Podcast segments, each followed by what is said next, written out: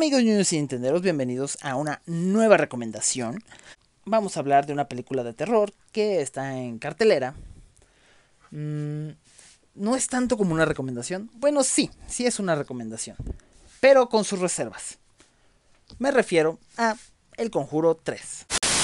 En, en lo que se refiere a las películas de terror, siempre hay como que esos casos en los que algo sale extremadamente bien y se vuelven unas películas de terror bastante buenas. Esas películas que cambian las cosas. Por ejemplo, pasó con El Aro y El Aro 2 no fue buena. Pasó con Actividad Paranormal y pues después ya no fueron muy buenas.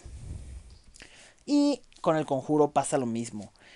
El Conjuro 1 es buenísima, da miedo, mezcla todo muy bien, pero ninguna de las películas que les ha seguido, ya sean El Conjuro 2, Anabel 1, Anabel 2, Anabel 3, La Maldición de la Llorona, La Monja y llegando hasta El Conjuro 3, que si bien no es una mala película, mmm, no asusta. Yo soy una persona muy asustadiza y esta película creo que la pude haber soportado hasta verla solo. Mm, no es una mala película, pero le faltan sustos. En esta ocasión, pues siento que no se enfoca tanto en los en los sustos, más bien pone a, a, a, los Warren ya no como solo investigadores de lo paranormal, ¿no? Ahora están investigando como un crimen o una red de crímenes. Eso está padre porque hace que la película pues se vuelva interesante. Pero lo que no está padre es que pues le faltan sustos. Además, el chavito con el que el que supone que, que, comete el crimen y al que están tratando de proteger, pues no es muy carismático y bueno, al menos yo no sentí como que muchas ganas de decir, no, sí, ojalá y quede libre, ojalá y, y esté bien y pobrecito ni nada. De hecho, el crimen que comete lo ponen así mucho como un crimen de los de mil maneras de morir.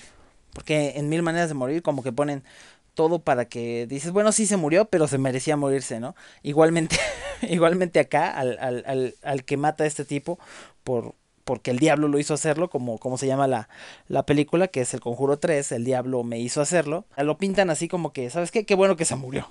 sí, merecía morirse. Entonces eso también como que se me hace pues una jugarreta un poquito chafa, ¿no? De estar, de estar haciendo ese tipo de cosas. O sea, simplemente debían de haber pues, puesto un poquito más de perspectiva en eso. La historia no es mala, no les voy a contar mucho, más que, bueno, lo que ya les conté un poco de que es un crimen, etcétera, pues salen los cortos, así que no es mucho spoiler. Es una recomendación, la recomendación es, véanla, si les gusta la franquicia del conjuro. Y la recomendación es, bueno, si no les gusta mucho la franquicia del conjuro y buscan asustarse y buscan una película de mucho miedo, esta no es.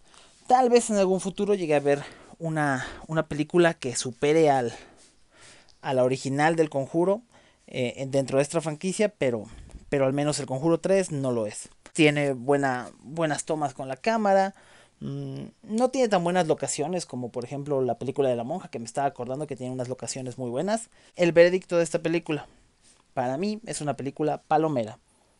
Me, es divertida, pero es todo lo que es. No va a cambiar la vida, ni va a cambiar el género de terror, ni nada por el estilo.